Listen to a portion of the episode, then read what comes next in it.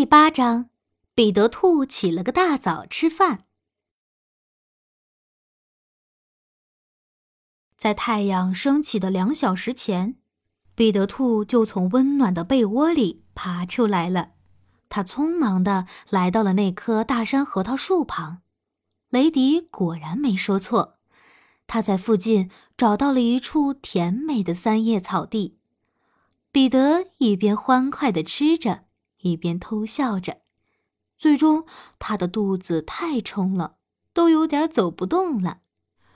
吃饱以后，他赶忙回到了老荆棘地，他要睡个回笼觉。一路上，他的嘴都没合上。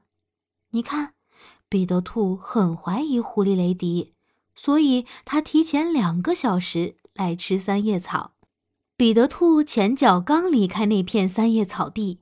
狐狸雷迪后脚就到了，雷迪在一片旺盛的草丛后面躺下，他一边等待着，一边偷笑。时间慢慢的过去了，火红火红的太阳公公都从紫山爬上了天空，可雷迪还是没见到彼得兔。他合上嘴巴，不再偷笑了。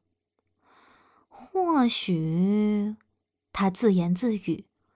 彼得是在老荆棘地的边上等着我，他没有捉弄我呢。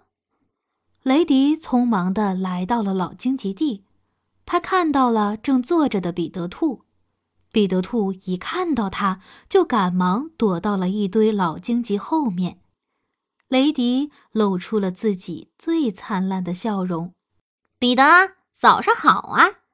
雷迪说道。我们现在能去那片三叶草地了吗？彼得兔赶忙用一只手捂住自己的笑容。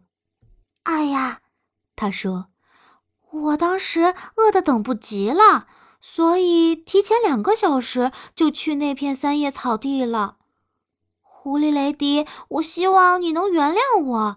你能告诉我那片三叶草地，我对此很感激。真希望我的做法。没有给你添麻烦，当然没有。雷迪很绅士的回道，他让自己表现出很高兴的样子。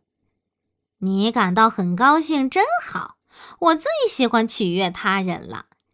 顺便告诉你一声，我听说农夫布朗在花园角落里新种了些卷心菜，在明天早上太阳升起的时候，你想和我一起去吗？我愿意，我非常愿意。彼得兔一边回答，一边使劲用手捂住自己的笑容。